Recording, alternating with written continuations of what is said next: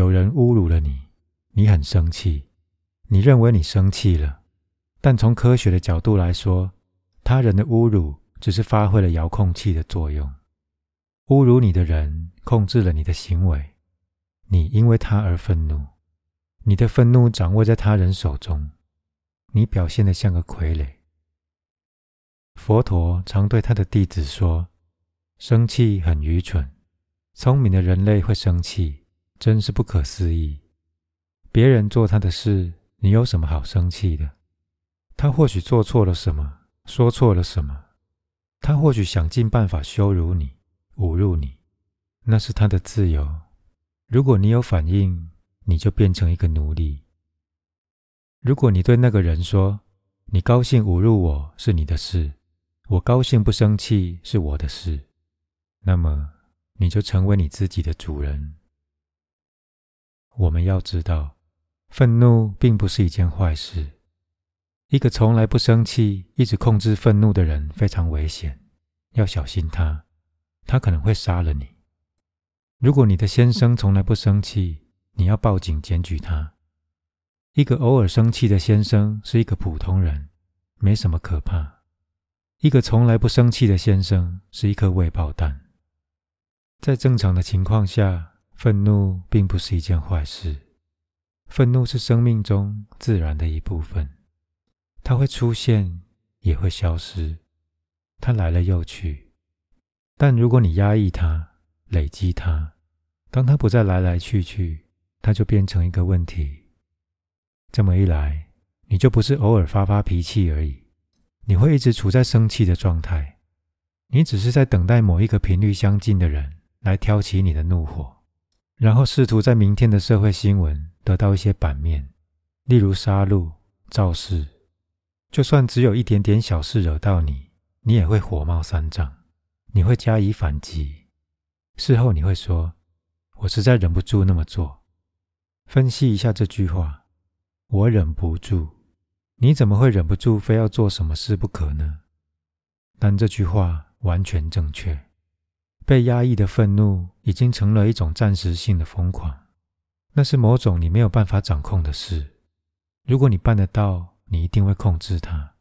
而它突然爆发了，突然之间，它驾驭了你，你束手无策，你感到无助，它就这样冒出来了。这样的一个人或许不会发脾气，但他时时刻刻的一言一行，全都带着愤怒。平常的愤怒没有什么不对。事实上，那些能够发脾气，下一刻就全部忘记的人，他们都是好人。你会发现，他们总是很友善，充满活力，充满爱心，充满慈悲。但那些总是在压抑情绪、不断控制的人，则不是好人。他们总是表现出一副比你更神圣的样子，但你却可以从他们的眼神里看到愤怒。你可以从他们的脸上一举一动看到愤怒，他们走路的样子、说话的样子、他们和别人接触的样子，你可以看到愤怒一直在那里沸腾。他们无时无刻都准备要爆发，甚至干一些能够上电视或报纸的坏事。愤怒是人性的，它没什么不对，它只是一个情境。你被惹毛了，而你是一个活生生的肉体。所以你对他有反应，而且是出自真心的反应。他在说你不能让步，他在说这是一个你不能接受的状况，他在说这是一个你必须说不的状况。它是一个抗议。一时的愤怒并没有什么不对。当你觉得需要对那个情况生气，你就会生气；当你觉得需要对那个情况高兴，你就会高兴。你会顺应当时的情况，你没有偏见，也不抗拒，你对事情本身没有既定的成见或意识形态。看看一个孩子对你发脾气的样子，看看他的脸，他是这么生气，这么火大。他说：“我再也不要跟你讲话了，我们绝交。”结果下一刻，他又坐在你的大腿上，开心的说着话。他已经忘了那回事。不管他在气头上说了什么，他并没有放在心上，他没有变成他头脑上的一个包袱。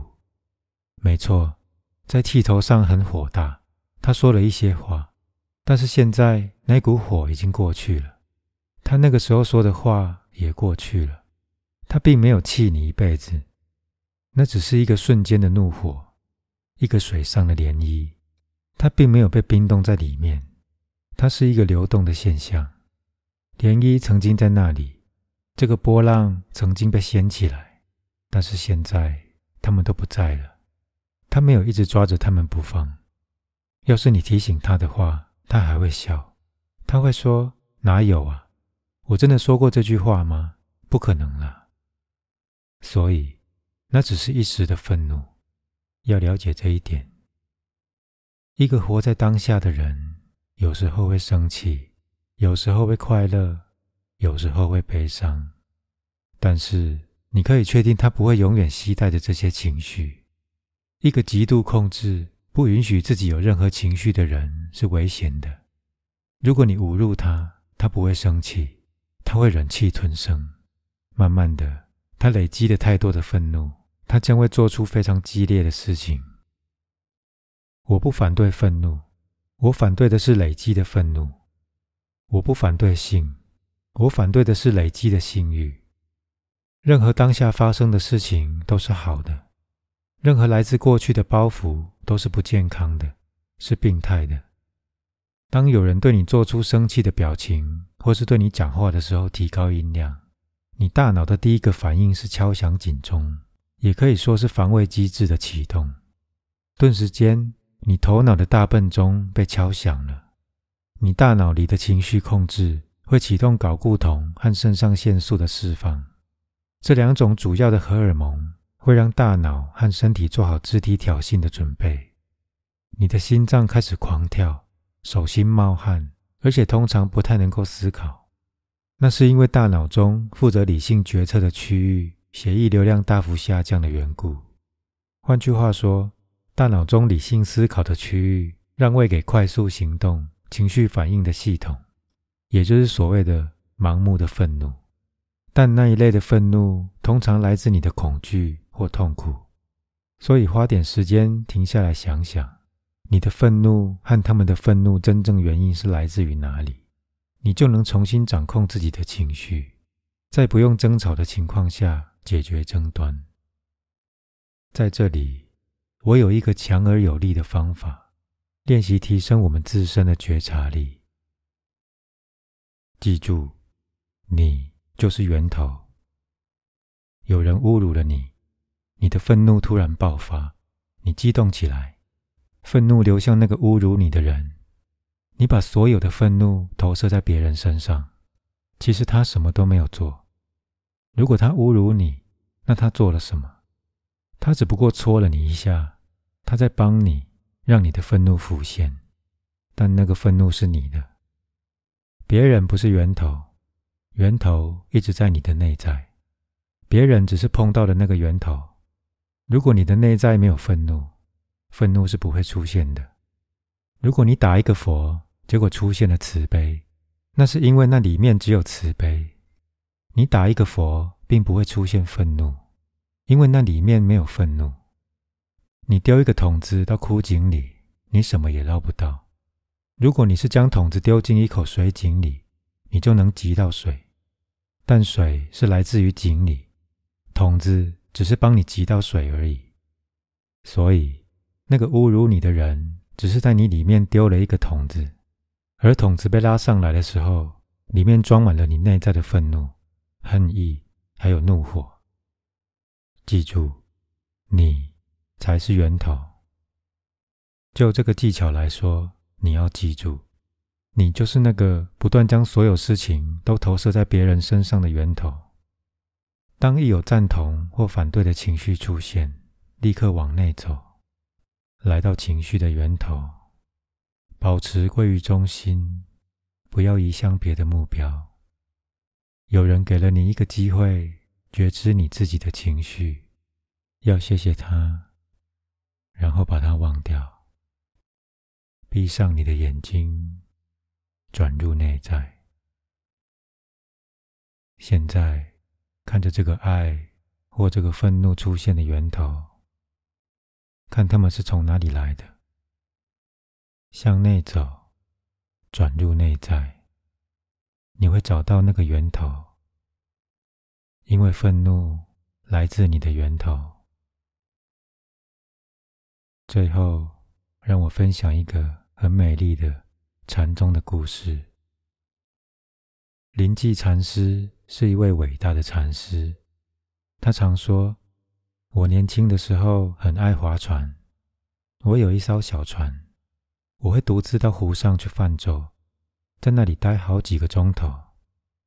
有一次。”在一个美丽的夜晚，我闭着眼睛在船上静心，一艘船顺流而下，撞到了我的船。我的眼睛还是闭着，我在想，那艘船上有个人，他撞上了我的船，愤怒出现了。我睁开眼睛，差点对那个人发怒，然后我发现那艘船是空的。我的愤怒无路可去，我要向谁表达我的愤怒？那艘船是空的，它只是自己顺流而下飘过来，撞到了我的船。我能拿它怎么办？我总不能对一艘空船发泄我的愤怒。所以林记说：“我闭上眼睛，愤怒在那里，但找不到出路。我闭上眼睛。”随着愤怒往后飘走，那艘空船变成了我的领悟。在那个宁静的夜晚，我来到我内在的一个点。那艘空船是我的师傅。现在，要是有人侮辱我，我会一笑置之，说：“这艘船也是空的。”我会闭上眼睛。走入内在。